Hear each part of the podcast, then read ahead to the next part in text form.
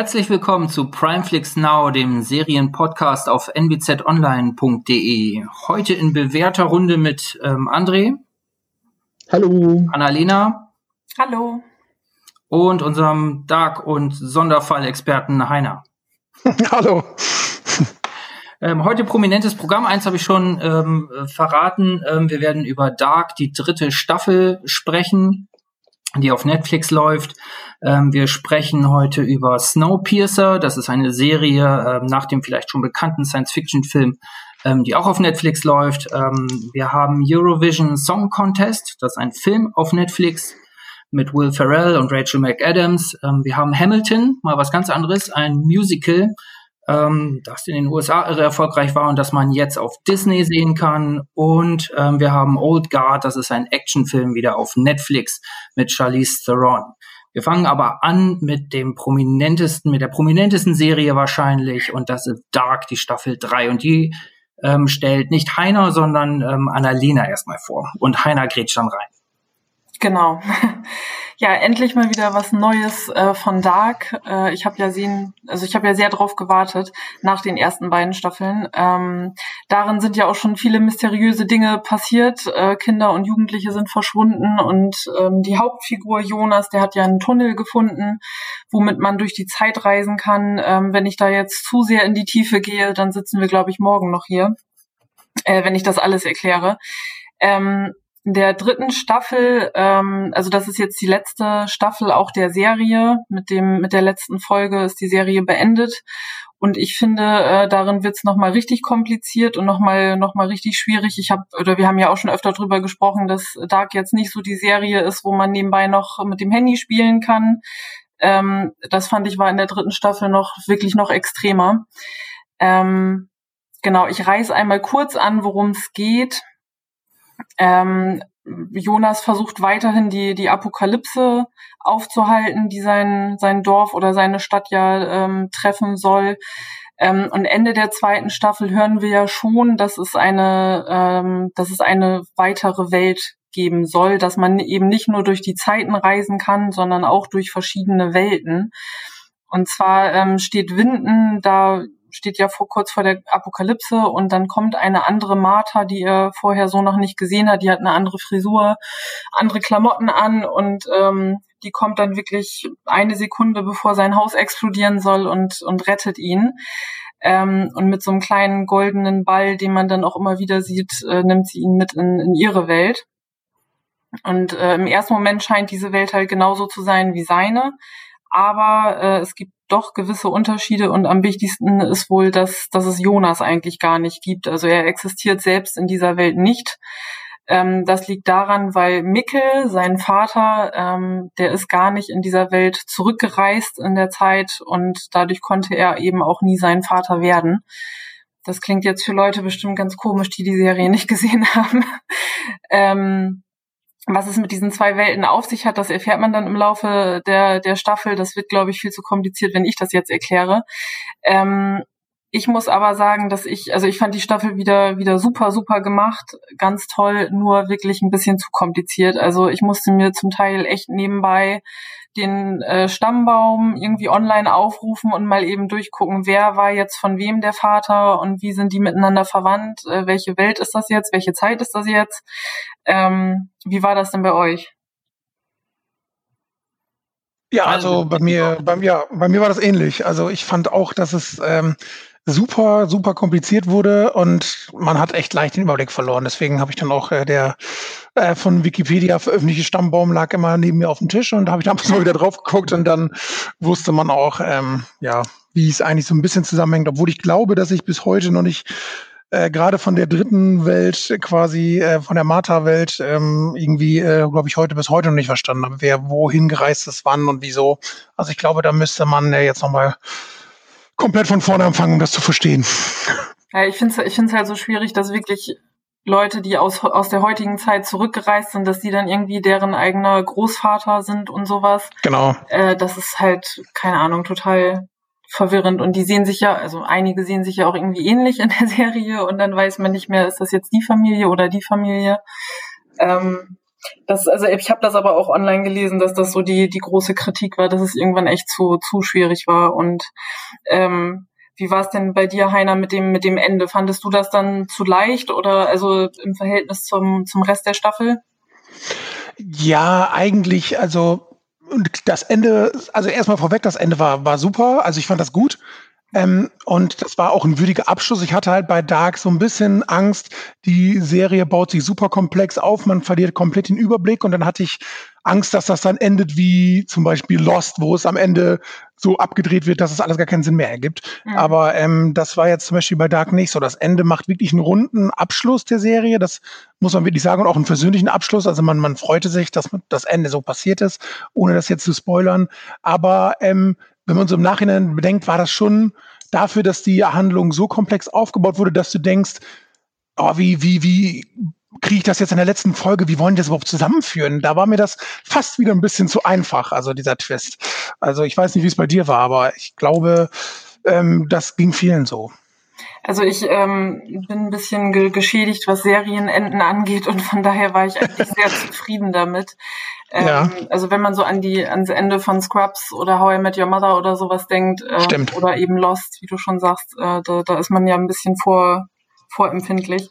Ähm, von daher, ich fand das super rund und auch, man hat natürlich auch eine kleine Träne verdrückt, freut sich aber auch, dass es äh, eigentlich ja alles das ist jetzt auch irgendwie, irgendwie ein kleiner Spoiler, dass es ja doch eigentlich gut ausgeht sozusagen, ähm, mehr oder weniger. Ähm, aber ja, es ist schon doch einfach. Also man hat sehr kompliziert erwartet, das Ende. Und äh, aber ich war jetzt nicht enttäuscht, so war es jetzt auch nicht.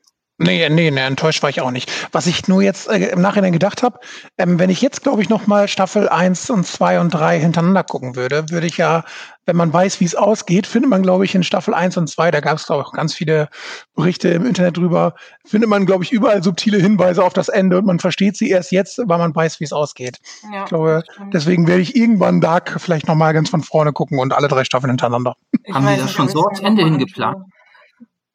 Ja, anscheinend schon. Also, also da muss man ja den, den Machern ähm, ja, zugutehalten, dass das Drehbuch, glaube ich, echt von Anfang bis Ende durchgeplant war und echt super komplex ist und schon in den ersten Folgen äh, quasi so kleine detaillierte Hinweise aufs Ende äh, zu sehen waren.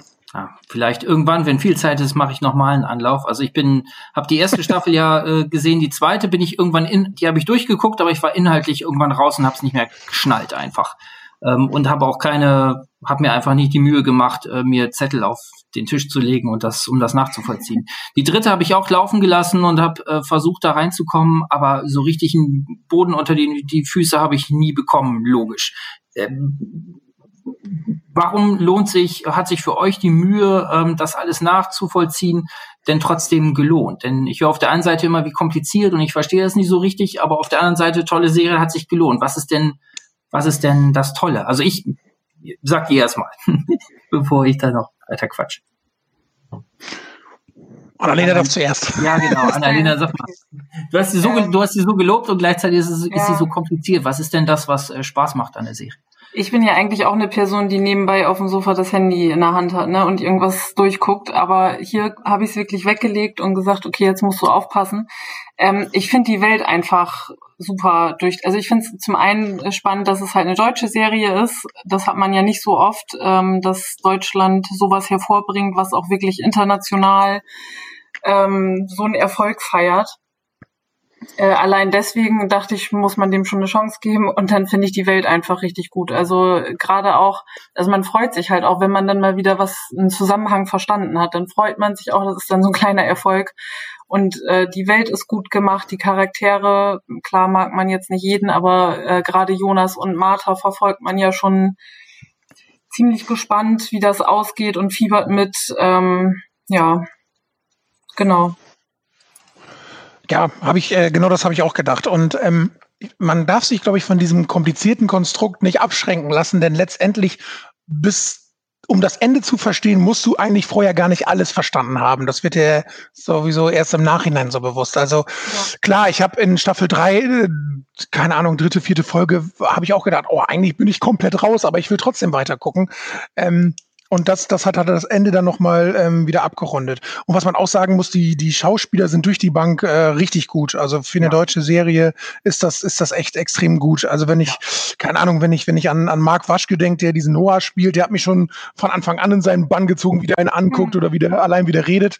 Und ähm, also, und natürlich auch vom Aussehen finde ich die Serie einfach super. Diese Stimmung, die sie rüberbringt, die war von Anfang an gut. Also ich weiß nicht, wie es euch dabei ging. Das kann ich auch sagen, auch wenn ich inhaltlich nicht alles verstanden habe, aber ich finde die Konsequenz, mit der die ihr Ding dort durchgezogen haben in der Serie, stilistisch und von den Darstellern her, finde ich ähm, beeindruckend. Fand ich in der zweiten schon beeindruckend. Und was ich besser finde, ähm, auch als in der ersten Staffel zum Beispiel, ähm, dass sie, finde ich, auch dazugelernt haben. Also die Charaktere wachsen äh, und werden eigentlich immer interessanter. Man wird, so das Zusammenspiel wird immer intensiver und so Nervigkeiten wie zum, wie diese überpräsente ähm, Musik, die einem noch in der ersten mhm. Staffel sehr in den Ohren gedröhnt hat, die habe ich jetzt in der dritten ist mir das kaum noch aufgefallen. Also ich finde, die ich ist glaub, da. Die war in der, ich glaube, die wurde in der zweiten schon reduziert. Ja, ja. ja. also vieles, genau. was mich äh, so stilistisch noch ein bisschen, bisschen gestört hat in älteren äh, Vor äh, Staffeln, ähm, das habe ich jetzt nicht mehr gesehen. Das Einzige, was ich jetzt auch in der dritten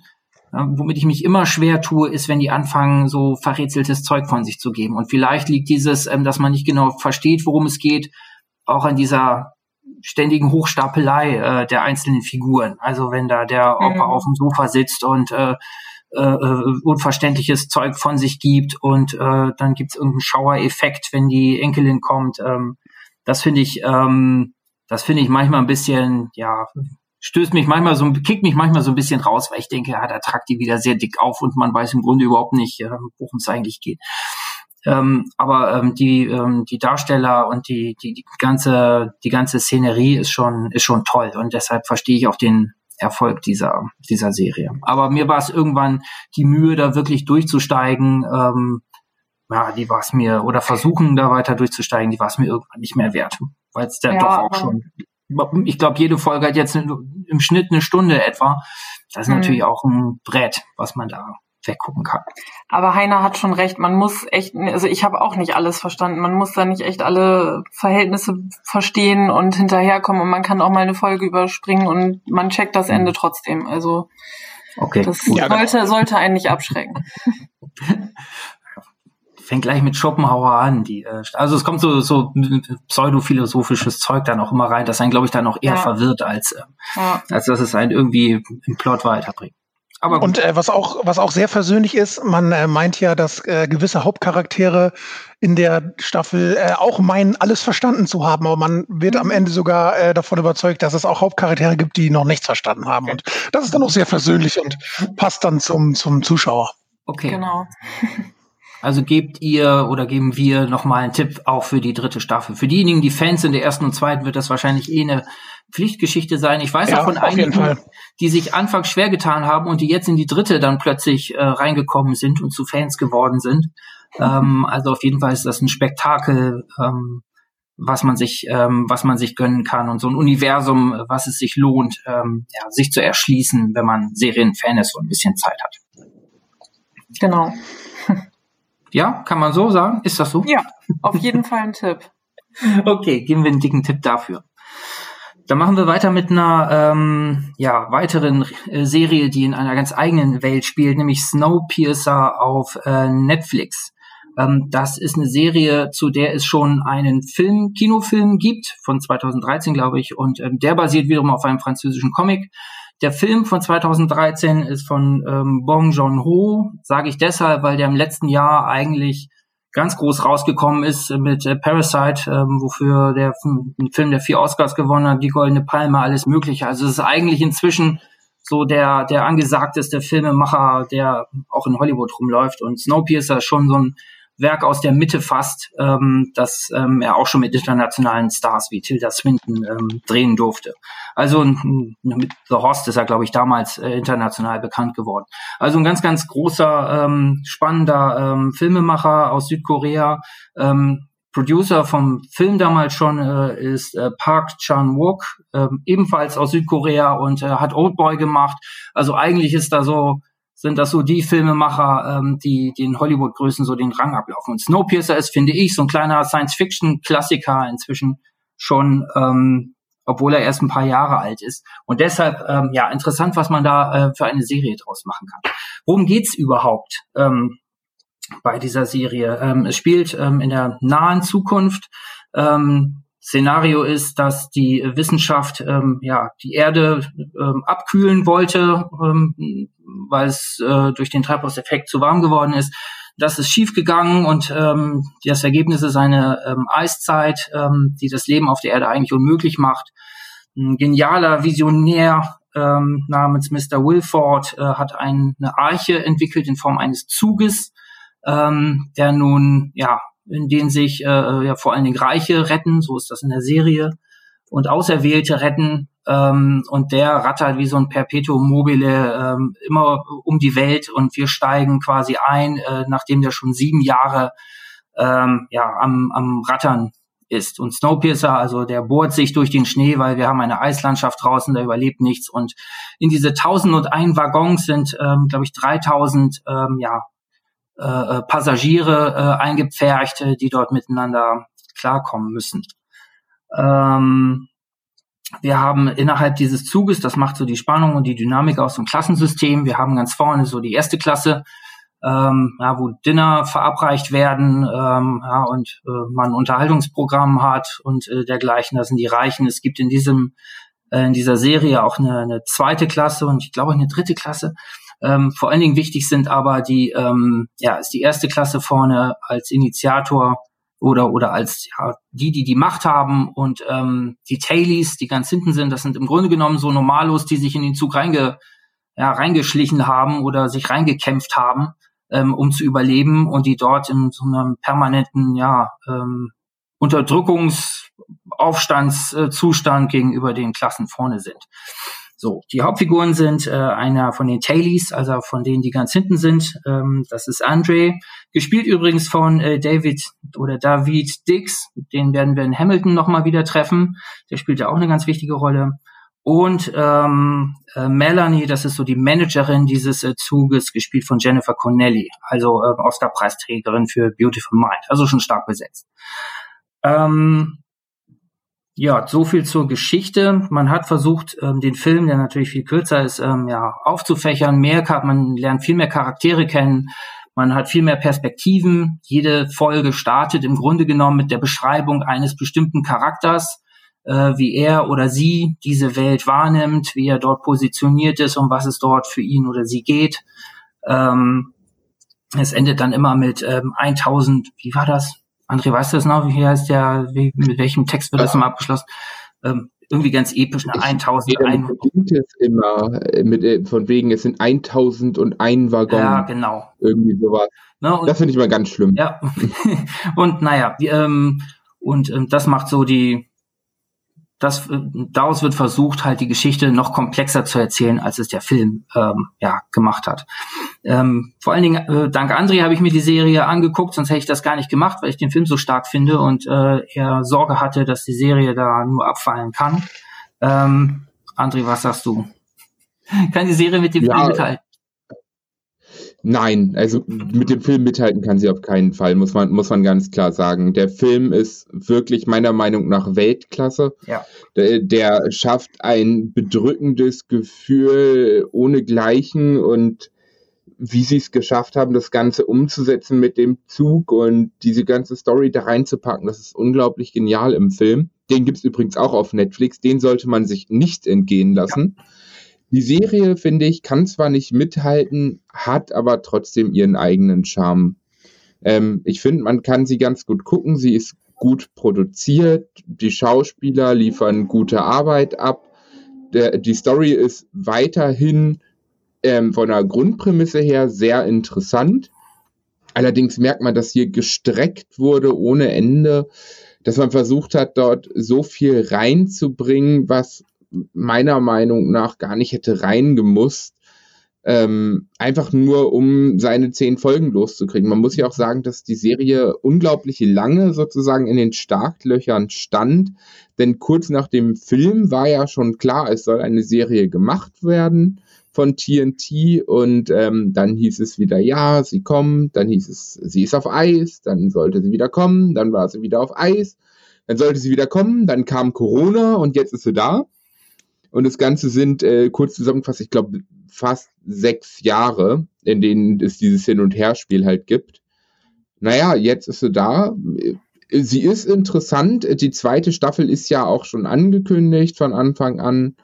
Ähm, man kann es gut sehen, aber was man wirklich sehen sollte, ist wie gesagt der Film. Mhm. Also der, der ist genial. Die Serie kann man gut gucken, wenn man den Film mag, finde ich, äh, und sagt, hey, ich will mehr davon, dann lohnt sich die Serie doch auf eine gewisse Art und Weise.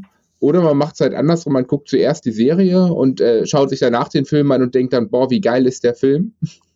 Dann hat man vielleicht nicht diesen negativen Eindruck zuerst von der Serie. Ja, aber dann hat man viele Stunden in eine Serie investiert und man merkt dann, dass sie eben deutlich schwächer ist. Also ich würde erst den, ich würde auf jeden Fall empfehlen, den äh, Film zu gucken. Ähm, das lohnt sich auf jeden Fall. Und naja, die Serie ist, ja, ich kann das gar nicht viel anders sagen, als ähm, du ist so ein Kann-Ding. Also ich habe sie auch ähm, komplett durchgeschaut, weil sie, wie gesagt, gut gemacht ist, gut gespielt. Die meiste Sorge hatte ich ja, dass Jennifer Connelly gegenüber Tilda Swinton im Film ähm, abfällt. Das ist überhaupt nicht so. Man hat sich Mühe gegeben, ähm, diese Figur der Managerin äh, komplexer zu zeichnen und interessanter zu machen. Ähm, wo es im Film nur eine Karikatur ist, haben wir hier einen Charakter, der mehrere verschiedene Seiten hat.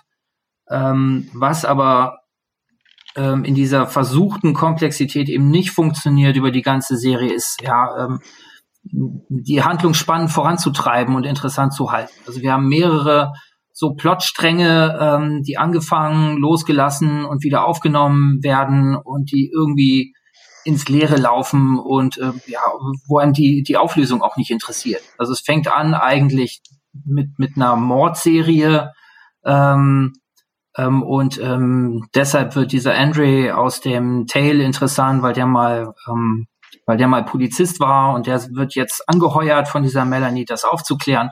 Klingt eigentlich, da dachte ich eigentlich total spannender äh, Subplot, der hier aufgemacht wird. Ähm, aber der vertändelt dann irgendwann so und wird uninteressant. Und ich fand auch, ähm, dass die einzelnen Charaktere irgendwann immer, dass die immer blasser werden. Also mir war es von Folge zu Folge eigentlich, eigentlich zunehmend egal, was aus denen wird. Eigentlich, ähm, wenn die Dramaturgie funktioniert hätte, dann wäre es mit jedem Charakter, den man neu kennenlernt, aus den verschiedenen Klassen, eigentlich immer komplexer und spannender geworden. Und ich fand, es wurde immer nur blasser und ja, ähm, langweiliger. Und deshalb, man konnte es durchgucken, weil ähm, gerade Jennifer Connelly finde ich eine tolle, tolle Darstellung dort abliefert und weil es einfach ganz gut gemacht ist insgesamt. Aber für, für die Vorlage oder im Vergleich zur Vorlage finde ich die Serie doch auch ziemlich blass. Also da würde ich sagen, schaut den Film und ähm, die Serie kann man sich schenken. Haben die anderen versucht, sich das mal anzuschauen oder besser gleich gelassen? Ich, ich kann da gar nichts zu sagen. Ich habe beides nicht gesehen. okay. Also ich habe ich hab am Wochenende erstmal noch den Film gesehen mhm. und ähm, da kann ich äh, euch so zupflichten, der war echt genial. Ähm, das äh, war super. Und ich habe es jetzt gerade ganz rausgehört, die Serie spielt dann ja quasi vor dem Film, richtig? Nee, eigentlich naja, gleichzeitig, ne? Ach so, okay. Ja, also the theoretisch spielt sie gleichzeitig. Also sie greift die, das gleiche Hauptthema wie der Film auf. Okay. Ja. Na, aber sie, okay. es ist halt wie soll man das sagen? Es baut nicht aufeinander auf, sondern es will eigentlich die gleiche Geschichte ja. erzählen, nur anders. Ja. Ah, okay. Ein bisschen ja, und mehr Charakteren und, und äh, Klassensystem okay. und so weiter und so fort und ein bisschen mehr Auffächerung, aber ähm, das Setting ist eigentlich genau das gleiche. Okay.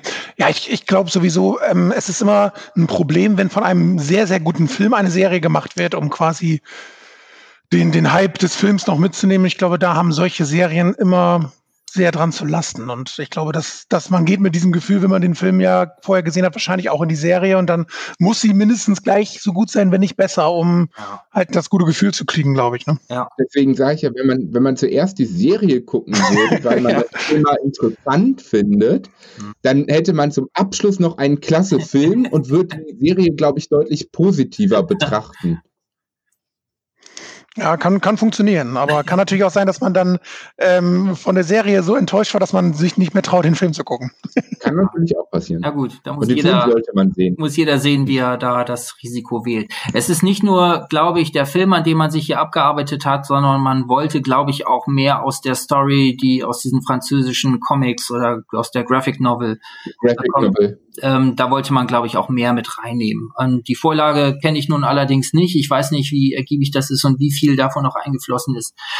Ich denke auch einiges hätte funktionieren können. Also man hat noch so ein Setting ähm, in einer mittleren Klasse ähm, mit mit so einem Varieté, ähm, das dort ähm, das dort in den Waggons ist und mit den die sind so das Zünglein an der Waage, diese Klassen dazwischen.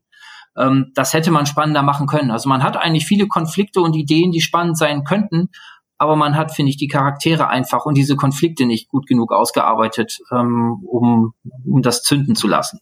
Also ich weiß nicht, eine zweite Staffel würde ich jetzt nicht aufgeben, weil das Material einfach gut ist, mit dem die arbeiten. Ähm, aber ich finde in der zweiten, in der in der ersten Staffel ja, zündet das nicht.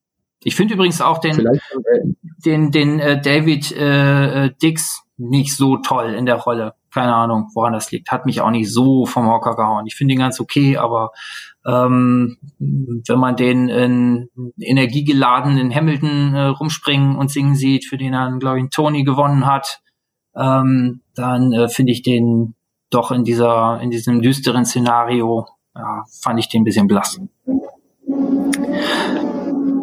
Können wir keinen Tipp geben. Absoluten Tipp für den für den ähm, Film Snowpiercer und ähm, für die Serie, ähm, ja, wer unbedingter Fan ist zum Reingucken, eignet sich das. Ähm, aber man kann seine Zeit auch anders verbringen und mit anderen Serien. Kann man so sagen, André? Kann ich, so kann ich nur so unterschreiben, sehe ich genauso. Man kann reingucken, den Film sollte man sehen und dann ist ja. es jedem selber überlassen. Ja, schade, dass wir uns so einig sind, ne, aber ähm, ja, die Serie ist halt einfach nicht, nicht besser. Ähm, dann haben wir noch einen äh, weiteren Film ähm, auf der Liste, nämlich Eurovision äh, Song Contest, The Story äh, of Fire Saga. Ah, ja. ja. André, den hast du vorgeschlagen. Ja, den habe ich vorgeschlagen. Soll ich den noch vorstellen? Achso, oder Heiner, wer will den vorstellen? Ich kann es auch mehr. Ich bin. Dann mach du mal. Heiner. Okay, alles klar. Ähm, also ähm, das ist mit Sicherheit der sonderbarste Film, den ich seit langem geguckt habe. ähm, ähm, Neben Snowpiercer. Ich kann auf jeden Fall. Was denn? Neben Snowpiercer. Ach so, ja, das stimmt, das stimmt auf jeden Fall. Aber ähm, das ist auf jeden Fall zwei ganz unterschiedliche Welten. Also sag ich vorweg, wer den Will, den typischen Will Ferrell Humor nicht mag, der ist mit diesem Film, glaube ich, ähm, nicht gut bedient. Ich habe den nämlich jetzt zusammen mit meiner Freundin geguckt und die hat schon nach einer Viertelstunde Heiner, ich möchte das nicht weitergucken, aber ich habe gesagt, nee, den will ich jetzt zu Ende sehen. Und ähm, also der Film ist komplett gaga, das muss man von Anfang an sagen. Also mit diesem typischen Will Ferrell-Humor muss man halt klarkommen. Der hat nämlich auch das Drehbuch mitgeschrieben. Und es geht halt um ähm, den isländischen Sänger Lars Eriksson, der ähm, ja, seit Kindheit äh, träumt, weil er aber auf dem Fernseher gesehen hat in den 70ern, ähm, den Eurovision Song Contest einmal zu gewinnen und äh, dabei seine, keine Ahnung, Sandkastenfreundin und, und Jugendliebe, ähm, ähm, wie heißt sie noch, ähm, Sigrid ähm, mit dabei hat, die gespielt wird von Rachel McAdams und die beiden sind halt quasi eine kleine Band, haben noch einen Schlagzeuger dabei, der aber, glaube ich, irgendwie erst zehn Jahre alt ist. Ähm, und ähm, die beide wollen unbedingt zum Eurovision Song Contest, ähm, was denen natürlich am Ende auch gelingt. Äh, ob sie gewinnen oder nicht, das will ich natürlich an dieser Stelle nicht verraten. Aber ähm, es gibt, also ich fand den Film ja ähm, eher speziell, aber wenn man sich darauf einlässt, hat man wirklich Momente, wo man sehr viel lachen muss. Und ähm, ich kann ihn, ja, sagen wir mal so zu 60 Prozent eigentlich jedem empfehlen. Ich weiß ja nicht, wie ihr das gesehen habt, aber ähm, ja, lustig ist er schon. Aber er ist speziell und, und auch extrem ungewöhnlich. Ja, also aus dem Grund habe ich ihn ja empfohlen, denn ähm, ich liebe diesen Humor. Ich fand auch den Film unglaublich witzig gemacht. Er nimmt dieses ganze Eurovision Song Contest Thema halt total auf den Arm. Ja, genau. Er, er nimmt die komplette Musikbranche auf den Arm. Er nimmt das Land mehr oder weniger auch noch auf dem auf der und alles. Und ähm, ich finde halt, die, die beiden Schauspieler machen echt einen genialen Job, wie sie es schaffen, diese total bekloppten Rollen zum Teil so ernst noch zu spielen. das macht einfach Spaß dabei zuzuschauen. Die Musik ist witzig, das Bühnenbild ist witzig. Klar, das, man, man hat so das Gefühl, es ist insgesamt eine, eine sehr kostengünstige Produktion gewesen. Aber das verleiht dem Ganzen halt auch nochmal so einen Indie-Charme, würde ich fast schon sagen. Und ähm, ich weiß nicht, wer, wer auf eine sehr spezielle Art Humor steht und sich schon immer mal über den Eurovision Song Contest lustig machen wollte, obwohl er ihn vielleicht mag, so wie ich, für den finde ich, ist das auf jeden Fall was. Es ist aber auch was für Leute, die jetzt nicht Eurovision Song Contest äh, Fans ja. sind. Also ich guck den mal, wenn er, wenn, wenn ich durch Zufall dran hängen bleibe, dann gucke ich den Eurovision Song Contest auch mal, aber ich bin jetzt nicht irgendwie da heiß hinterher. Und ich fand den Film aber auch super. Also es trifft auch meinen Humor und was ich eigentlich mit am interessantesten fand, ähm, mal zu sehen, wie die die einzelnen europäischen Länder darstellen, also die Eigenarten der, der Menschen, ähm, wie die Amis das darstellen. Und dann, da sind ja diese vier Amerikaner in dem Film, diese, mhm. ich weiß nicht, ob das Jugendliche sind oder diese jüngeren Leute, sag ich mal. Und das sind eigentlich so mit die normalsten im Film. Das fand ich ganz witzig. Was mich allerdings ein bisschen gestört hat, ähm, ich habe den Film auf Englisch geguckt und die haben ja einen isländischen Akzent damit reingebracht. Also Will Ferrell und auch, ähm, wie heißt die, Sigrid, die haben halt, äh, und auch Pierce Brosnan, der spielt ja auch noch mit, die haben alle ja. so, einen, so einen isländischen Akzent, obwohl die halt normal Englisch sprechen. Das da habe ich irgendwie die ganze Zeit auf eine Erklärung gewartet, warum das so ist, aber es ist, ich habe dann irgendwann versucht, das so hinzunehmen und zu akzeptieren, dass es halt ein Will Ferrell-Film ist und da kommt keine Erklärung mehr. Übrigens auch sehr gut, dass ähm, Pierce Brosnan sich für so einen Film hergibt. Da habe ich ja. auch am Anfang schon lachen müssen. Ja, sehr schön. Ähm, der, der, hat ja jetzt auch eine ganz andere Ausstrahlung, so als ähm, ja, genau. wertiger, grauer, grauer Dachs ähm, und ähm, spielt das total genüsslich aus. Also der scheint das äh, richtig zu genießen, da eine neue, ja, was anderes ausstrahlen und spielen zu können. Nee, das macht, das macht schon Spaß und Will Ferrell macht auch Spaß. Also mir hat der Film auch Spaß gemacht. Ähm, ich fand ihn aber nicht, nicht jetzt so ungewöhnlich und so, ähm, ja, herausragend. Also für mich wäre es ja ein netter, netter Zeitvertreib, kann man sich schön angucken. Ähm, aber ich finde auch nicht alle Gags jetzt großartig. Und bei Rachel mit bei Will Ferrell hatte ich den Eindruck, das passt genau in die Rolle. Ähm, diese vier Amis, die da immer wieder auftauchen, äh, die dienen ja so ein bisschen, die werden dann immer gebasht. Also so diese Norm diese Normalität ähm, wird immer so ein bisschen dagegen gehalten ähm, und äh, ähm, ja gepiesackt ähm, von von äh, Will Ferrell. Das sind eigentlich so ganz, eigentlich finde ich so mit die lustigsten ähm, ähm, Momente. Und bei Rachel McAdams hatte ich manchmal den Eindruck, da ähm, die wirkt nicht so leicht so albern wie ähm, wie Pharrell. Ich finde, der geht total in dieser Rolle auch auf durch seine ähm, ja, ja durch das durch seine Ausstrahlung einfach und äh, bei Rachel McAdams kommt manchmal so ein bisschen die coole Sau raus. Und ich denke, da ich meine, damit spielt der Film ja auch, dass sie als äh, das Talent gilt, was eigentlich ähm, ja alleine Karriere machen könnte und sie muss halt diesen Sonderling damit durchschleppen. Ähm, aber manchmal nehme ich ihr so diese nehme ich ihr diese Rolle nicht so ganz ab wie, wie ihm. Also ich fand ihn gut, aber nicht, jetzt nicht so überragend. Was aber nicht hat. Hat denn eigentlich, äh, hat, hat Rachel McAdams eigentlich den, den Song, den sie am Ende singt, auch selber gesungen? Ich weiß das gar nicht. Ich habe es nicht nachgeguckt, aber ich habe mich das auch gefragt, weil das schon ziemlich gut ist. Also ja, das habe ich auch gedacht. Also am Ende und äh, habe ich auch in meine Spotify-Playlist mit aufgenommen. Äh, wow. Allgemein war die Musik echt ganz gut. Ah, okay. Nee, auch von der Musik her haben sie das toll, toll gelöst. Auf jeden Fall. Die haben halt wirklich so Eurovision-Musik irgendwie gemacht, muss man sagen. Als wenn da wirklich Komponisten hinter saßen, die haben gesagt, okay, das sind so Songs, die würden da laufen. Bei, bei jedem Act dachte ich so, ja, könnte auch so beim Eurovision Song Contest laufen. Genau, richtig. Egal wie Deswegen, verrückt die waren. Ja. Ja, das ist halt schon irgendwie witzig gemacht. Ja, doch. Also auf jeden Fall ein schöner Unterhaltungsfilm, schöner Zeitvertreib. Ähm, auf jeden von allen ein Tipp, glaube ich, auch von auch von mir. Ja. Ja. Ähm, geht, glaube ich, gut zwei Stunden auf Netflix. Also das äh, kann man auf jeden Fall mal, damit kann man auf jeden Fall mal einen netten Abend verbringen.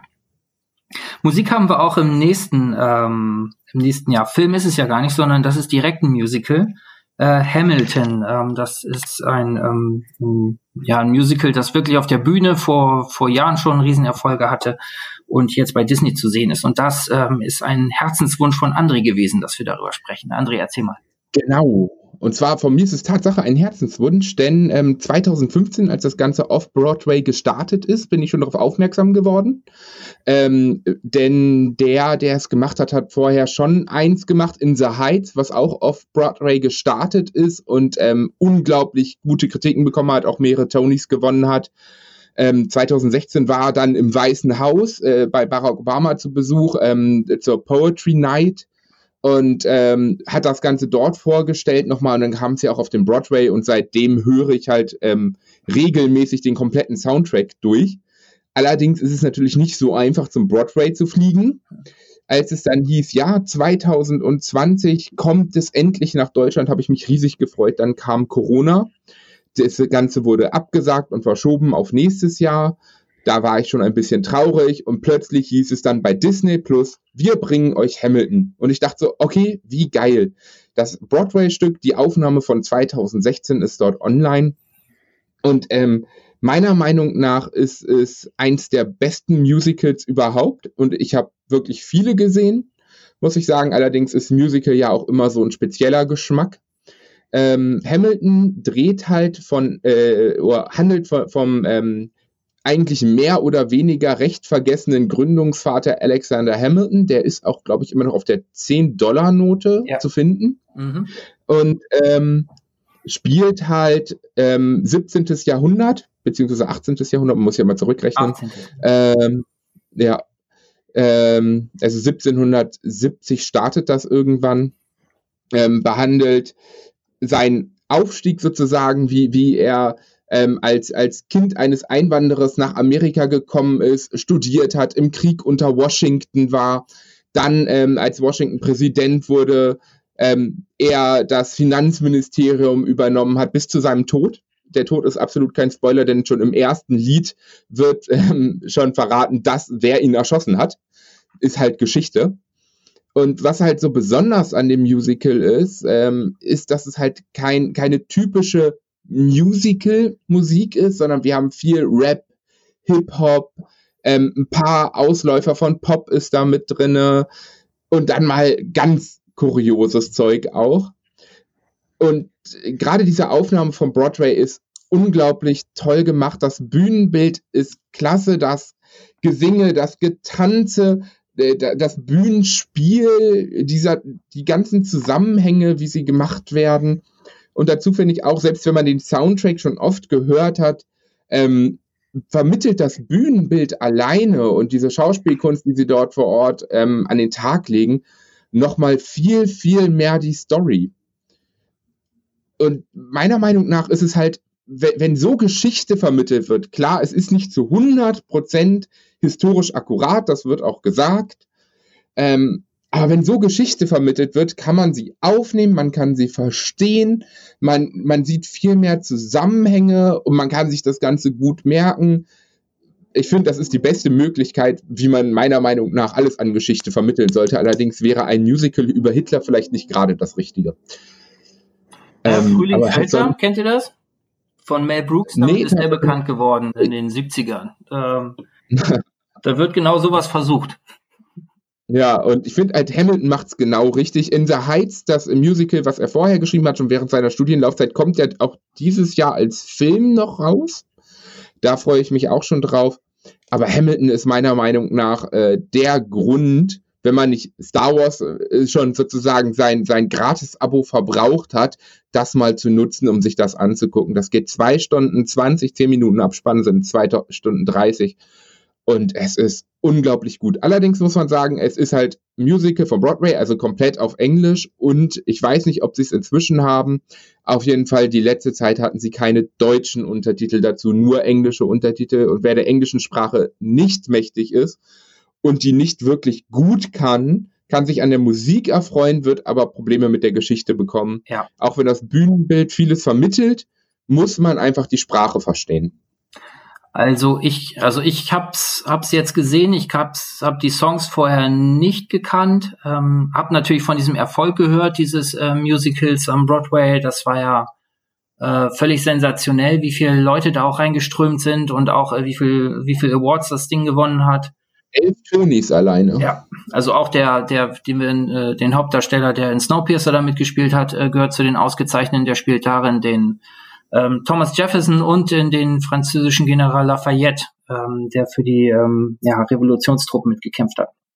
Ähm, ich sehe das mit der Geschichtsvermittlung ein bisschen anders. Im, ich glaube, also Hamilton ist dort mit Sicherheit keine vergessene Figur. Allein, ähm, es wird ja nicht gespoilert am Anfang, sondern die sagen es deshalb, weil ähm, dieses ähm, Duell, in, durch das er stirbt, einfach legendär ist. Also ich glaube, dass das dürften dort so ziemlich ähm, alle kennen. Ich glaube, es gibt sogar auf Netflix eine eigene kleine Doku genau dazu, denn der wurde von keinem geringeren erschossen als dem Vizepräsidenten. Also ähm, so hat man damals noch politische Konflikte äh, teilweise gelöst und äh, Hamilton ist einfach eine ja nicht eine komplett nicht nur eine schillernde Figur, dadurch, dass er auf einer Südseeinsel aufgewachsen ist und dann als Teenager ähm, ja entdeckt worden, als Talent entdeckt worden ist und ähm, Karriere unter Washington gemacht hat und ähm, als Anwalt und schließlich im Finanzministerium, ähm, sondern der hat auch äh, den maßgeblichen äh, Verfassungskommentar äh, mitgeschrieben, die Federalist Papers. Da kenne ich den ein bisschen, das äh, hatte ich im Politikstudium.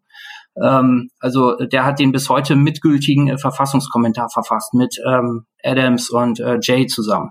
Also es ist wirklich eine zentrale Figur und ich bin mir sicher, das Publikum, was man dort anspricht, das kennt äh, die Namen und die Zusammenhänge im Schlaf. Und ähm, deshalb ähm, ist das Musical auch so schnell und haut einem so diese ganzen äh, Fakten um die Ohren und bricht halt auch diese Stile auf. Also es hat eben überhaupt nichts äh, Historisierendes, sondern etwas, ja, so diese alten ollen Kamellen werden halt komplett aufgebrochen, dadurch, dass es eben, ähm, dass es eben ähm, ja äh, in Hip Hop äh, gesungen wird ähm, und ähm, dadurch, dass wir halt auch ähm, ähm, ja fast ausschließlich Darsteller äh, äh, ja, äh, farbige Darsteller, ähm, hispanische Darsteller haben.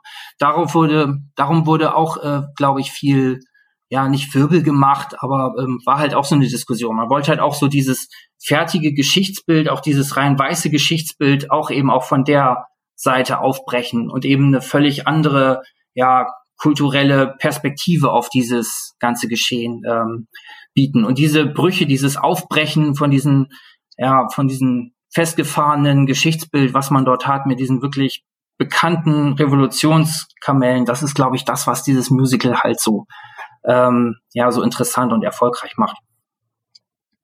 Ähm, auf jeden Fall kurzweilig, unheimlich schnell. Also wer jetzt äh, Musicals, ähm, ich weiß gar nicht, ich bin auch kein großer großer Experte, was jetzt so Bühnenmusicals angeht. Filmmusicals äh, kenne ich schon ganz gut, aber es hat nichts von diesem behäbigen ähm, und kitschigen, was man, was man so vielleicht mit, mit Andrew Lloyd Webber Musicals verbindet, sondern ähm, es geht unheimlich schnell. Es geht von einem, ein Song geht im Grunde in den nächsten über. Man hat permanent eine, äh, die Bühne ist eigentlich permanent voll, auch mit, mit ganz vielen äh, Statisten, die eben auch mittanzen und ähm, einen Chor abgeben.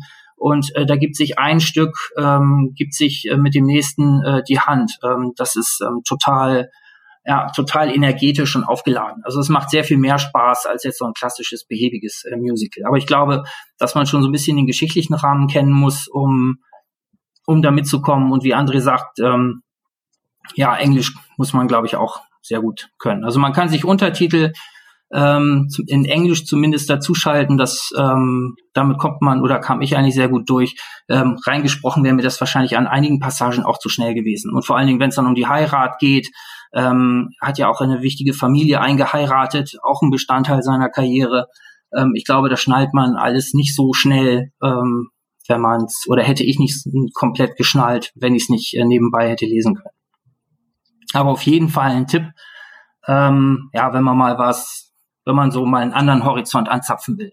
Also auf jeden Fall ein total, ja, eine total spannende, eine spannende Aufführung. Was auch schön ist, ähm, es ist nicht nur abgefilmt, man kann ja bei Arte auch alle möglichen Aufführungen von Opern sehen, ähm, wo dann einmal die Kamera hingestellt wird und dann läuft's halt und ähm, das wird hier ein bisschen aufgebrochen. Also wir haben schon, äh, es ist zwar eine Bühne, aber ähm, wir haben halt auch ähm, Schnitte und sehen dann halt mal Gesichter größer, was eben auch ähm, was diese, was halt einen etwas interessanteren Flow abgibt. Also man hat nicht nur dieses, man schaut nicht nur auf die Bühne drauf, sondern man hat ein bisschen filmischen, Schnitt dabei. Also auch das, finde ich, macht es eigentlich noch spannender und netter anzugucken. Und es gibt noch eine kleine Doku, die habe ich allerdings nicht gesehen mit den ähm, Darstellern. Ich weiß nicht, ob der Regisseur auch dabei ist.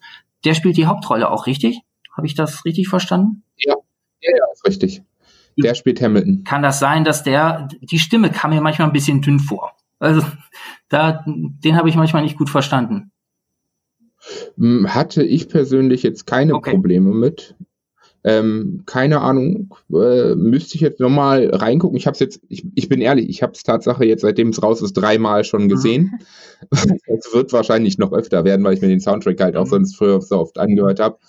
Ähm, mir ist dahingehend nichts aufgefallen, was, was ich halt unglaublich genial fand, war zum Beispiel den King George den Dritten ja, mit seinen Auftritten. Ja. Und ich finde, in dem Fall hat diese Live-Aufzeichnung einfach noch einen riesen positiven Effekt, dass man das Publikum dabei hat, was, ja. was klatscht, was lacht, was mitfiebert. Das, das gibt dem Ganzen nochmal viel mehr, als hätte man eine reine Bühnenaufzeichnung. Ja. Nee, King George ist mir, ist mir auch aufgefallen. Ähm, und wenn man sich dann auch vergegenwärtigt, dass das eben live ist und was die dort eben für eine Leistung bringen, äh, gesanglich und darstellerisch, das ist schon, ähm, das ist schon richtig, richtig groß. Also gerade auch dieser ähm, David ähm, Giggs ähm, hat mir dort sehr, sehr, fand ich dort richtig beeindruckend, und der mich in Snowpiercer ein bisschen kalt gelassen hat. Aber was die dort ähm, abliefern, ist richtig, richtig großartig. Also jeder, der sich für so ein bisschen dafür Kultur interessiert, ähm, der, für den ist das, glaube ich, schon ein Leckerbissen und ein absoluter Tipp. Habt ihr beide denn mal reingeschaut zumindest, oder? Nee, leider nicht. Äh, ich glaube, also ich bin jetzt wirklich so im Zweifeln, ob ich es vielleicht doch nochmal machen sollte. Ähm, ich bin einfach kein Musical-Fan. Also vor allem, äh, wenn es um Musicals in Filmen geht oder wenn so oder so äh, Musical-Folgen in Serien, das mag ich einfach nicht. Äh, ein paar Musicals habe ich mir auch schon mal im Theater angeguckt. Ähm, das fand ich dann ganz gut. Von daher glaube ich schon, dass ich dem doch noch mal eine Chance geben muss. Also ich sag mal so, ja. wenn du die ersten beiden Lieder sozusagen geschaut und gehört hast und wenn du das dann magst, dann wirst du den Rest auch auf jeden Fall mögen. Okay. Ja. Das denke ich auch. Man weiß eigentlich sehr schnell, woran man ist. Ähm, und es ist, ich finde auch von Anfang an schöner Humor. Die Einleitung macht ja auch King George, soweit ich weiß, ne, wenn ich mich da richtig erinnere. Ja, genau. Also, also er, er, er spricht ja die ja. Einleitung und sagt, sagen, es ist meine Geschichte und es geht ja, um ja, mich. Ja, genau. Also da finde ich, ja, das, das, das, nimmt schon so ein, Humor. ja, ein toller Humor, der einen eigentlich sofort reinzieht. Also total. Noch bevor man irgendjemanden auf der Bühne singen und tanzen sieht, ähm, äh, fesselt das eigentlich schon. Also wirklich eine, eine tolle Sache. Also von André und mir unbedingt ein Tipp, sich da mal reinzuschauen und ist vielleicht nicht für jeden was, aber auf jeden Fall ist das ein tolles Angebot, dass man das jetzt ähm, auf Disney sehen kann. Und wer sich auch nur einen Hauch dafür interessiert, der ähm, ja, für den ist das auf jeden Fall eine schöne, ein schönes Angebot. Dann haben wir noch einen Film auf der Liste. Und zwar was ganz anderes, nämlich ähm, Old Guard auf ähm, Netflix. Da haben wir dann wieder eher alte Schule, oder? André, du hast den vorgeschlagen. Nee, Quatsch, den hast du vorgeschlagen, Heiner. Den, ja, genau. Ja, äh, ja, das ist halt ein klassischer Actionfilm, so wie man ihn kennt. Ähm, ist jetzt gerade auch recht neu auf Netflix und war jetzt auch in den letzten Wochen in den Netflix-Charts immer recht weit oben. Ähm, ja, Old Guard, ein Actionfilm. In der Hauptrolle spielt Charlize Theron. Es geht quasi um eine alte Garde, also eine Söldnertruppe, die quasi schon recht lange lebt, denn sie ist unsterblich. Also sie kann niedergeschossen werden und steht ähm, äh, ein paar Momente später wieder auf und diese Krieger ähm, setzen sich fürs Gute ein. Ähm, das sind insgesamt, glaube ich, fünf Stück, genau. Und äh, ja, das Besondere am Film ist, sie treffen eine, die die gleichen Fähigkeiten entwickelt. Das war eine äh, Soldatin in der US Army und ähm, die entwickelt quasi die gleichen Fähigkeiten, entdeckt auch, dass sie unsterblich ist und die wird dann quasi aufgenommen, diese alte Garde. Das ist so das Grundgerüst. Ähm, ja, was kann man sagen? Also es ist jetzt, wer jetzt einen äh, äh, anspruchsvollen intellektuellen Film erwartet, wo es äh, Plot-Twists nach äh, und noch gibt, ähm, der wird enttäuscht sein.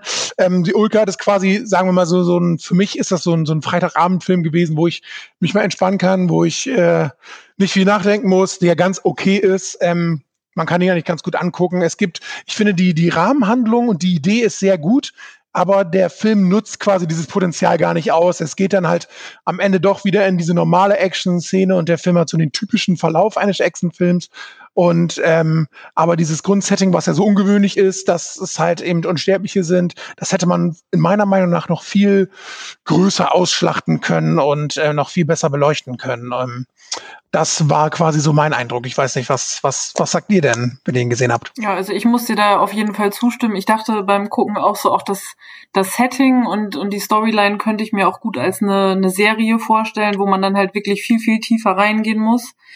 Ähm, das haben die ja irgendwie nur wirklich so, so ein bisschen angekratzt einfach. Ähm, und wie du sagst, so freitagsabends, wenn man einen stressigen Tag hatte, nicht viel nachdenken muss, dann ist das auf jeden Fall der richtige, richtige Film. Ähm, aber wenn man wirklich viel erwartet, dann, dann würde ich da auch die Finger von lassen. Und wenn man jetzt auch nicht so die typische Action-Szene mag, ähm, sollte man das auch lassen. Es ist ganz nett äh, zum Nebenher plätschern was ich halt eigentlich mit am interessantesten fand, ähm, war der CEO von dieser Pharma-Firma. Ähm, das ist Dudley aus Harry Potter, der, das ist der Cousin von, von ihm, ne? Glaube ich. Ja, ja genau, genau. Der, der war sein, immer sein, sein gehasster genau. Cousin, der dabei jetzt aber ganz anders aussieht. Genau, das fand ich ganz interessant, den mal wieder zu sehen. Ähm, und das sagt, glaube ich, schon einiges über den Film aus, wenn das so mein Highlight war. ja, das stimmt. Ja, ich habe ich hab reingeschaut. Ähm, ich bin auch relativ weit gekommen, habe ihn dann aber irgendwann ausgemacht, weil ich ihn einfach auch nicht interessant genug fand. Also ich hätte noch weiter dudeln lassen können, ähm, ähm, weil mich jetzt nichts schlimm geärgert hat, aber ich fand ihn einfach zu konventionell in vielen in ganz vielen Dingen. Ich finde jetzt auch diese Idee mit äh, unsterblichen Helden, die da unterwegs sind, finde ich jetzt nicht so so irre und originell. Ähm, weiß ich nicht ist jetzt schon was anderes als Highlander, aber das, ähm, aber ähm, dieses, es gibt eine Superheldentruppe, die ähm, ja, irgendwelche Einsätze hat. Das ist jetzt ja nun auch zigfach erzählt worden und immer eigentlich immer irgendwie bunter und spannender. Ähm, was ein Argument für mich war, war Charlize Theron in der Hauptrolle. Ich ähm, finde, dass die total tolle Filme gemacht hat. Ähm, fand aber auch die das hat dem Film nicht weitergeholfen. Also ich habe den Eindruck, die hat halt Spaß dran gehabt, auch nochmal so ein paar Action-Szenen zu spielen. Hat die nicht auch Atomic Blonde gespielt? War sie das auch? Also ich glaube, die hat auch so ein bisschen das äh, Action-Genre mit für sich ähm, entdeckt, ähm, nachdem sie ihre äh, Meriten schauspielerisch ja schon eingesammelt hat und hat halt Spaß dran, diese Standard-Action-Szenen zu drehen. Aber weiß nicht, ich fand das einfach langweilig. Also ich habe es eine Weile angehabt und ähm, habe es mir angeschaut. Was mich dann rausgekickt hat so ein bisschen war, als die ähm, neue in der Truppe, ähm, die Soldatin so ihre Kräfte entdeckt. Das ist das ist immer so ein Moment, der mich bei solchen äh, Serien ähm, so ein bisschen rauskickt, weil man das so oft auch in diesen, eigentlich in jeder Serie, in der es um irgendwelche übernatürlichen Kräfte gibt, hat man irgend so einen Jungspund oder einen Teenie, der dann so allmählich ähm, auf den Trichter kommt, was er kann und was er nicht kann. Und das fand ich habe ich schon so oft gesehen, das hat mich hier nicht mehr vom Hocker gehauen. Nett sind so ein paar äh, zynische äh, Kommentare ähm, von der Hauptfigur, das ist eigentlich ganz nett, aber sonst fand ich den, fand ich den doch sehr konventionell und ja, wie gesagt, ähm, ganz okay, wenn man gerade sonst nichts hat und äh, nicht groß aufnahmefähig für irgendwas ist, dann ist das eine, kann das eine Alternative sein, aber genauso gut kann man sich auch was anderes angucken. Von mir kein Tipp. Also bei mir war also bei mir war es halt wirklich so, ähm, Hein hatte ihn ja vorgeschlagen. Ich fand die Prämisse ganz interessant. Ich musste halt auch als an erstes als an Highlander denken. Die mag ich eigentlich. Ich weiß nicht, nach fünf Minuten fand ich den Film so langweilig und ja. irgendwie so banal gemacht. Ich stehe ja sonst auch mal auf Actionfilme, die total banal sind. Aber nach fünf Minuten habe ich ausgemacht, weil ich einfach keine Lust hatte, weiterzusehen. Der hat mich null gefangen, null abgeholt und war einfach nur so, ja, irgendein Film, den muss ich nicht schauen. Ich finde ihn auch optisch langweilig. Also, ähm, keine Ahnung, ich finde die Szenen, die ganzen Szenen irgendwie total langweilig aufgebaut. Also ich finde das filmisch einfach auch. Ähm, bietet ja. der einem unheimlich wenig. Ne? Also verstehe ich auch, dass man, man hätte noch nach fünf Minuten abschalten können. Ähm, aber ich habe jetzt nichts so Schlimmes gefunden, als dass ich da hätte, als dass mich das rausgekickt hätte. Aber finde ich, finde ich schade, wie, ja, wie langweilig man so einen Plot dann doch runterleiern kann. Also schlimm war es halt auch nicht. Es war einfach nur so, dass ich mir nach fünf Minuten gedacht habe, also wenn der Film jetzt so weitergeht, dann brauche ich ihn nicht schauen, ja. aber ich habe halt auch nicht das Interesse, es rauszufinden, ob es so weitergeht. genau. Irgendwie. Ja, ging mir auch so. Heiner, für dich trotzdem ein Tipp? Ja, sagen, ich würde sagen, so ein Halbtipp. Also was Annalena gerade sagte, ich glaube schon, dass, ähm, dass ich glaube, der Film hätte als Serie vielleicht äh, bessere Chancen gehabt, weil man das Thema dann so ein bisschen breiter ausarbeiten mhm. konnte und es vielleicht von vornherein etwas anders angegangen wäre. Mhm. Das stimmt. Und was ich auch fand, dass der für einen Actionfilm hatte der ja auch so wenig Szenenwechsel. Also die erste Hälfte spielte ja gefühlt irgendwie in der Wüste und die zweite Hälfte dann in London und das war's dann auch. Also meistens hat man ja, keine Ahnung, okay, wenn man jetzt einen typischen James Bond-Film gewohnt, äh, gewohnt ist, der spielt ja eigentlich an zehn Orten auf der Welt mhm. und ähm, da ist das halt auch immer ein bisschen wenig. Und ja, also ich, wie gesagt, was ich schon am Anfang gesagt habe, wenn man mal einen stressigen Tag hatte, abends Kopf aus, dann ist der, glaube ich, ganz okay, aber ähm, kein Meisterwerk auf keinen Fall. mit Kopf aus kann man auch ganz schön bei Eurovision Song Contest haben. Ähm, da ja, genau. Da ist ja vielleicht der bessere Tipp. Genau, ja. finde ich auch. Dann lieber, dann lieber den gucken und einen lustigen Abend haben, als äh, langsam wegdämmern bei. und eine Serie weiß ich nicht, da würde ich noch mehr Langeweile befürchten. Also ich weiß nicht, ob man kann mir, da fehlt mir ein bisschen die Fantasie, um da jetzt äh, ja, da müssen natürlich wahrscheinlich auch andere Leute äh, mit am Start sein oder jemand anders hinterstecken. Oder ein Gegner, wer ist eigentlich aussieht. der Gegner? Das habe ich überhaupt nicht mehr auf dem Zettel. Gibt es überhaupt einen Gegner? Einen ja, diese, diese Pharma-Firma, die wollen ja die Unsterblichen ja, genau. erforschen ja, und richtig. rausfinden, was die so Ach, ja, dieser, machen, die gegen ja. Krankheiten einsetzen und sowas. Ach stimmt, dieser komische, komische ja. Nerd, dieser Pseudo. Dudley, Dudley war schon wieder der Böse. Ah, ja, ich, jetzt erinnere ich mich wieder. Ja, war schon wieder tief weggesunken. In, ja. also, ähm, kann man gucken, kann man aber auch lassen, genauso gut. So einen halben Daumen von, ja, das ist gut, gut zusammengefasst. ja. Okay, dann sind wir schon durch und haben immerhin ähm, mit Darken einen starken Tipp und mit Eurovision Song Contest einen Tipp und mit ähm, Hamilton auf jeden Fall etwas für eine vielleicht spitze Zielgruppe, aber für die ist es auf jeden Fall ein spannendes Angebot.